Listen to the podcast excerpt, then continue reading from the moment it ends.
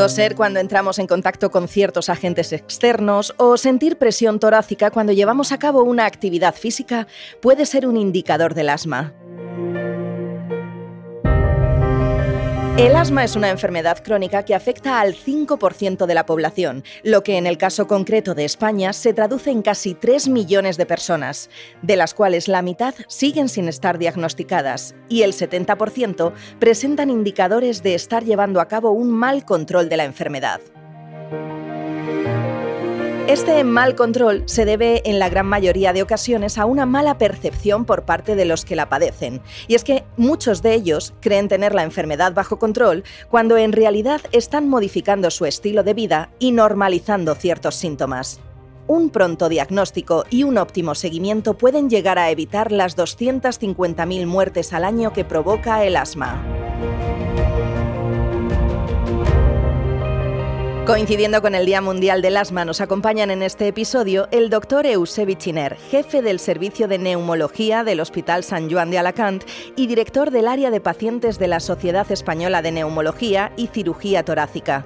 Con él ha venido María García Romero. Tiene 18 años, es estudiante de traducción e interpretación y paciente diagnosticada con asma desde hace algo más de un año. Bienvenidos a Escucha tu Salud.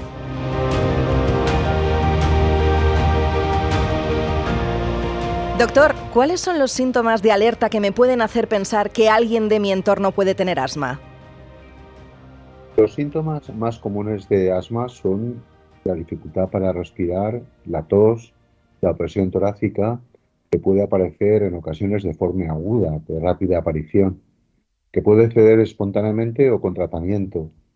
Pero lo peor, digamos, del asma es que detrás de estos síntomas puede esconderse un engrosamiento de las vías aéreas, una pérdida de la función pulmonar, es decir, una disminución progresiva de nuestra capacidad para respirar de nuestros pulmones y una obstrucción bronquial, entre otras consecuencias que permanecen de manera invisible y que si no se tratan a tiempo y de forma adecuada, pues pueden ser irreversibles.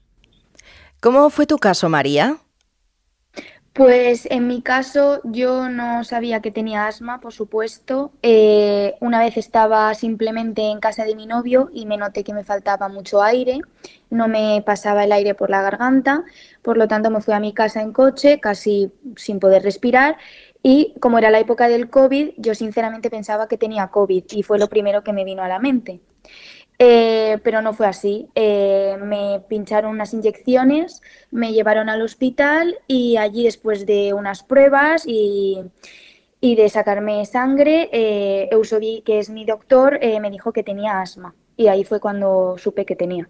Doctor, ante una sintomatología como la que nos habéis planteado, ¿qué debe hacer el paciente? Pues mm, tal como ha explicado muy bien María, acudir al médico acudir al especialista es el primer paso. Y sobre todo cuando es la forma de debut, como le ocurrió a ella.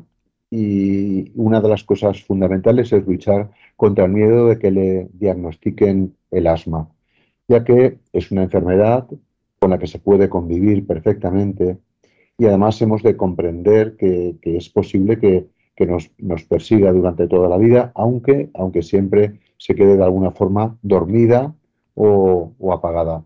Hay que tener en cuenta que un mal control del asma no solamente afecta a las personas que padecen la enfermedad, sino también a las personas que le rodean. Seguro que a María, su novio, le preocupó mucho qué es lo que le estaba sucediendo y por tanto tiene un impacto negativo en la calidad de vida, ya que afecta pues, a la movilidad, puede afectar a la autonomía. En ocasiones, si tenemos miedo a, a padecer asma o a tener ataques de asma, podemos estar muy restringidos en nuestras actividades habituales de nuestra vida diaria. María, una vez diagnosticada de asma y siguiendo los pasos establecidos por el doctor, ¿qué limitaciones tienes en tu día a día? ¿Son más o menos de las que habías imaginado en un inicio? Eh, antes yo no notaba ninguna limitación, simplemente, sobre todo cuando yo hago deporte, eh, notaba que me faltaba el aire, que me ahogaba bastante y simplemente pensaba que era por el mero esfuerzo que estaba haciendo.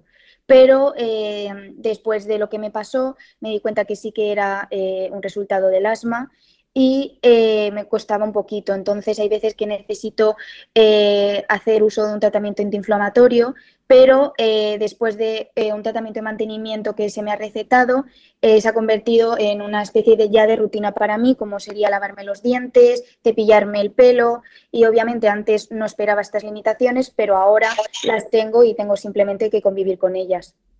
Doctor, ¿es siempre así? No siempre es así.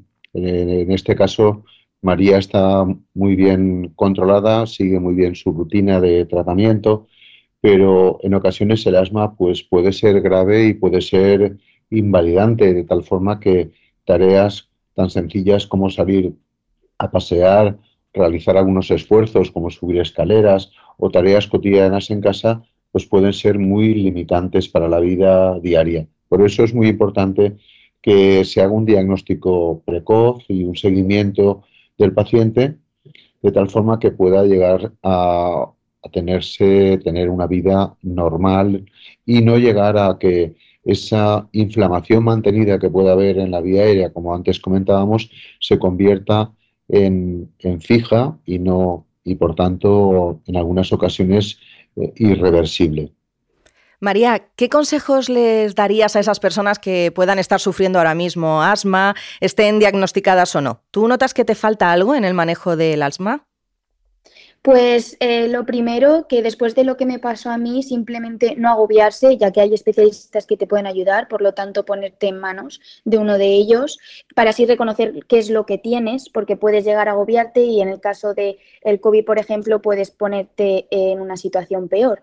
Eh, luego también, en segundo lugar, creo que depende de lo que te receten, creo que deberías eh, seguir esas pautas estrictas que te han dicho que deberías seguir, ya que, por ejemplo, en mi caso, pienso que si no lo hubiese hecho estaría muchísimo peor, ya que a mí mm, muy de seguido me faltaba el aire. Y también tener un autocontrol de ti misma, es decir, si tú, por ejemplo, ya más o menos, yo después de un año ya conozco cuándo voy a tener un episodio de falta de aire o algo similar, eh, conocerte y saber más o menos qué tienes que hacer y comunicarte sobre todo muy bien con tu doctor. Y desde la perspectiva médica, ¿qué se puede hacer para reducir ese 5% de población española que a día de hoy sufre asma? Bueno, esa es una pregunta muy interesante que ojalá pudiéramos ir superándola poco a poco para hacer bajar precisamente esa prevalencia de un 5%. Pero sí que hay algunos aspectos que pueden que pueden mejorarse o al menos conocemos que están en relación con el aumento de prevalencia de asma. Por ejemplo, la prematuridad. Eh, conocemos que estos pacientes o estos niños pueden estar predispuestos al asma. Eh, la lactancia materna es muy importante porque se ha visto que es un factor protector frente, al asma. También eh, la dieta, la dieta materna, la ingesta de vitamina D es un factor protector. Es muy importante evitar el tabaquismo, tanto en la madre como desde luego en, el ambiente familiar, puesto que se ha visto que el tabaco, igual que la contaminación atmosférica, son factores que en los niños, productores de sibilancias y predisponentes a la aparición de asma. Está claro que en ocasiones hay, hay algunos factores como es la atopia, que es la predisposición a las enfermedades alérgicas, que es mucho más difícil de controlar. Pero la atopia más otros desencadenantes, lógicamente, permite que ese asma que pueda estar más o menos escondido pueda aflorar. Por eso es importante la educación ambiental, no solamente familiar, sino también la educación, lógicamente, de la, sociedad, que a través de la reducción de factores como es el tabaquismo o la contaminación medioambiental, pues puede hacerse a la larga que podemos conseguir que se reduzca la prevalencia de asma.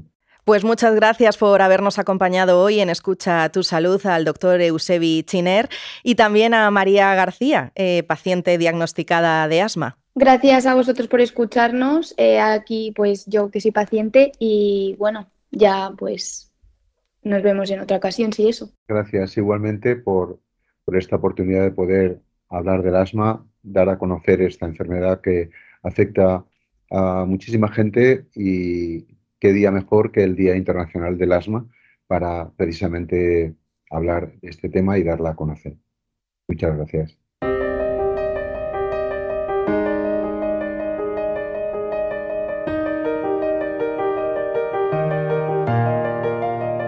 Como ocurre con toda enfermedad, también florecen mitos alrededor del asma. Me gustaría aprovechar esta ocasión y desmontar tres de ellos. El asma y la alergia no tienen nada que ver. Falso. El 70% de los pacientes con asma también padecen alergias respiratorias. Si padeces asma de niño, la enfermedad desaparece cuando te haces mayor. Falso. Existe un porcentaje de pacientes a los que en edad adulta les vuelve a aparecer el asma y otro porcentaje que nunca han dejado de padecerla y llevan una vida completamente normal. Si eres asmático, es mejor que vivas cerca del mar. Falso. Hay ciertos tipos de asma que empeoran en las zonas de más humedad. ¿Ves? Saber escuchar nuestra salud es en muchas ocasiones una gran virtud, porque un pronto diagnóstico es, como decimos siempre, el primer gran paso hacia una óptima gestión de la enfermedad. Gracias por haber llegado hasta aquí y mostrar interés en aprender a escuchar tu salud. Si quieres más información sobre el asma u otras enfermedades respiratorias, consulta el portal de GSK Pacientes.